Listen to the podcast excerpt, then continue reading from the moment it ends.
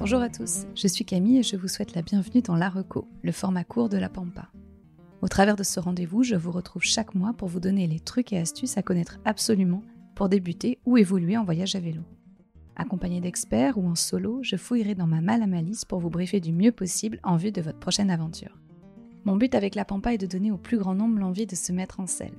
Si vous voulez m'aider dans ma mission, abonnez-vous à la Pampa et abonnez vos proches. Offrez-moi 5 étoiles sur Apple Podcast et sur Spotify et écrivez-moi un petit message sur Instagram at sopampastique. Merci à tous. Lors du dessin de votre voyage, vous allez être assez tôt amené à vous poser la question de comment rejoindre votre point de départ. Dans ce domaine, c'est le jeu des deux familles. Il y a la famille Royal au bar, pour ceux qui partent de chez eux ou quasi, et la famille Les Galériens en vacances, pour les autres. Franchement, je rêverais d'être la maman fraîche sur une carte de la première famille, mais non, Habitant dans les Alpes-Maritimes, nous n'avons que très peu d'itinéraires au départ de la maison. Et pour ce qui est de la Méditerranée à vélo, pour le moment, les routes me semblent un peu trop dangereuses avec une carriole. Bref, je suis la maman des galériens en vacances. Côté option transport, donc, on a quatre choix. La voiture, le bus, le train, l'avion.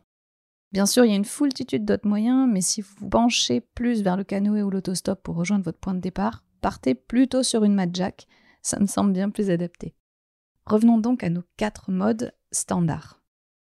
Je vais vous faire d'abord un petit aparté vert, euh, mais aparté des plus importants. Nous savons tous à peu près ce qui est le mieux pour la planète en termes de mode de transport. Toutefois, si vous souhaitez savoir précisément comment discriminer vos options sur une base rationnelle d'émissions carbone, rendez-vous sur le site monimpacttransport au singulier.fr. Il vous donnera votre impact précis en fonction du trajet et du mode choisi. Et là maintenant, ça y est, vous avez choisi votre calèche. On rentre dans le vif des tips. Pour la voiture individuelle, elle a l'avantage de vous permettre de transporter vos vélos non démontés. Il bénéficie d'une prise au vent moindre que ceux qu'on met sur le toit et il n'impacte pas votre gabarit.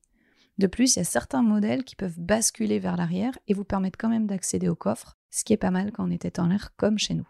Une fois à destination, pour ce qui me concerne, je cherche toujours un point de chute où je puisse avoir un plan gratuit pour laisser la voiture. En général, ce que je fais, c'est que pour la dernière nuit avant le voyage, ou la première qui le suivra, je choisis un logement où l'hôte puisse me garder la voiture le temps du voyage. Si ça marche pas, là, dans ce cas-là, je pars vers un parking gardienné, je regarde un peu les options qu'il y a autour de là où on est, quitte à m'éloigner un peu pour trouver quelque chose d'un peu moins cher, mais de toute façon, je sais que le retour à vélo sera de toute façon vite fait. La dernière astuce en campagne, c'est qu'il y a certaines fermes qui proposent ce service de gardiennage. Mais là, du coup, c'est du push à oreille ou alors être vraiment expert des recherches Google.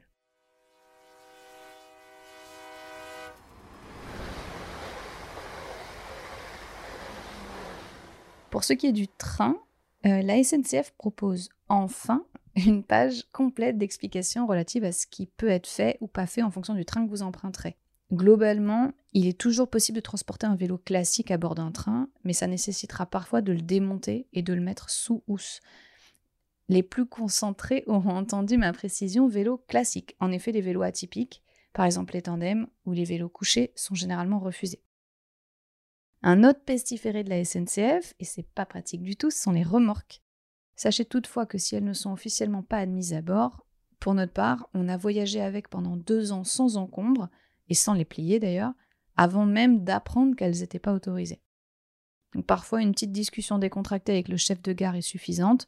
Pour plus de sérénité, je vous conseille vraiment d'éviter les journées chargées, les week-ends, les grandes vacances, et d'arriver bien en avance sur votre quai de gare. Ça vous permet d'être déstressé, de discuter et finalement de monter votre carriole. Enfin, je vous donne trois petites astuces pour voyager tranquillou bilou en train. Déjà, moi je vous conseille d'attacher vos vélos pour éviter de faire le pied de grue pendant 8h33 hors retard à côté de votre petite reine. Bon là bien sûr ça dépend vraiment des stress de chacun, moi je sais que j'ai l'esprit libre lorsqu'ils sont attachés. Je vous conseille de mettre plutôt le voyage en train au début du voyage. Ça vous évite du stress en fin de voyage à vous dire oh là là, faut encore qu'on prenne le train, est-ce qu'il va être à l'heure, est-ce qu'il va être. Voilà. Au début c'est fini, après on n'a plus qu'à rentrer à la maison, à la voiture, etc. Surtout, surtout, surtout, dernier conseil, réservez au plus tôt votre place vélo pour les trains qui sont soumis à réservation. Sur notre voyage breton, par exemple, deux mois à l'avance, ça n'a pas suffi et on a dû reprendre tout notre itinéraire à zéro pour ne pas être dépendant du train.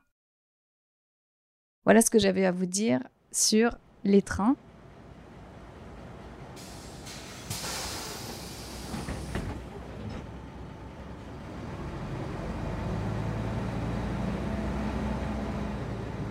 Maintenant, côté bus, euh, il y a une loi que vous devez commencer à connaître qui s'appelle la loi L'Homme, c'est la loi des mobilités, qui prévoit beaucoup de choses pour favoriser les mobilités douces, actives.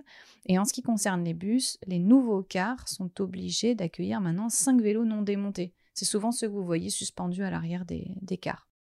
Par contre, il faut réserver bien à l'avance parce que bah, c'est que 5 places. Et là, pour la peine, une fois que les 5 places seront prises, vous n'aurez pas le backup de les démonter ou de les mettre dans le bus. Enfin, en avion. Là, ça varie du tout au tout en fonction de la compagnie aérienne. De manière générale, rassurez-vous, c'est très rare que les compagnies aériennes refusent votre vélo. La plupart le considèrent comme un bagage hors format, et dans ce cas-là, en fait, elles conditionneront son emport au respect de certaines conditions. Donc, bien sûr, déjà, money, money, money, comptez environ entre 50 euros en Europe, 100 à 150 euros à l'international pour emmener votre petit bébé en voyage. Ensuite, il faudra l'empacter. Et là, c'est une épreuve digne de Pékin Express parce qu'il va falloir retirer les pédales, aligner le guidon, dégonfler vos pneus, retirer les roues, arriver jusqu'à Stéphane Rothenberg et j'en passe. Et tout ça avant que votre avion ne décolle. Bon, ça, c'est vous qui voyez, mais en général, c'est mieux pour partir en vacances. Donc, pour faire ça, moi, ce que je vous conseille, il y a une vidéo très claire qui est faite par le cyclo, que je vous mettrai en lien dans l'épisode et qui vous montre comment démonter votre vélo en vue d'un vol. Enfin, pour embarquer votre puzzle, vous pouvez ensuite opter pour une solution gratuite. Vous utilisez un carton récupéré chez votre vélociste préféré. Sinon, vous pouvez aussi, bien sûr, acheter une housse. Dans les deux cas, protégez au max votre vélo. Pensez au fait qu'on risque de lui empiler des bagages dessus. Je sais, l'image fait mal au cœur, mais c'est ce qui se passe dans la réalité. Donc, protégez-le.